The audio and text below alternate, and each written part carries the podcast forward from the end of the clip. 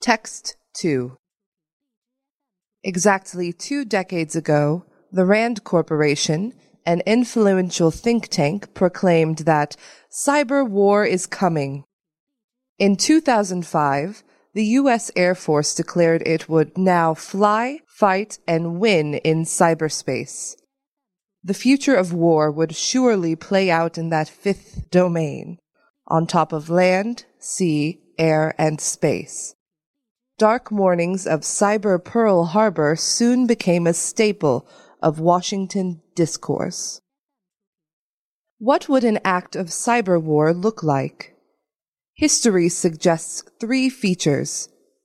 To count as an armed attack, a computer breach would need to be violent. If it can't hurt or kill, it can't be war. An act of cyber war would also need to be instrumental. In a military confrontation, one party generally uses force to compel the other party to do something that they would otherwise not do. Finally, it would need to be political, in the sense that one opponent says, if you don't do X, we'll strike you. That's the gist of two centuries of strategic thought. No past cyber attack meets these criteria. Very few meet even a single one. Never has a human been injured or hurt as an immediate consequence of a cyber attack. Never did a state coerce another state by cyber attack. Very rarely did state sponsored offenders take credit for an attack.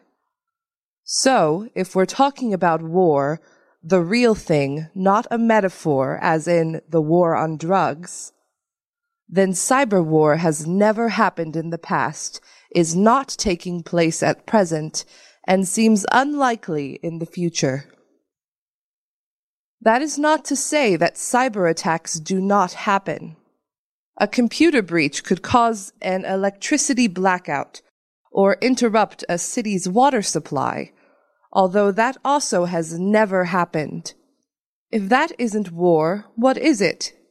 Such attacks are better understood as sabotage.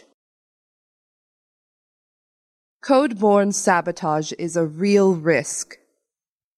Industrial control systems run all sorts of things that move fast and can burn. Trains, gas pipelines, civilian aircraft, etc.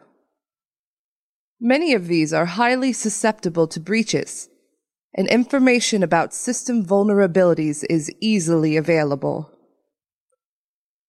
Even so, the number of violent computer sabotage attacks against Western targets is zero because causing havoc through weaponized code is harder than it looks. Target intelligence is needed. Control systems are often configured for specific tasks, limiting the possibility of generic attacks. Even if they happened, such attacks may not constitute a use of force. The concept of cyber war is misleading. Closer examination of the facts reveal that what is happening is the opposite of war. Computer breaches are less violent than old-style attacks. Violent sabotage is harder if it is done through computers, while non-violent sabotage is now easier and is happening more often, crashing websites, deleting files, and so on. The armed forces need to stay focused on fighting and winning the real wars of the future. That's hard enough. Let us not militarize the struggle for the free and liberal internet today.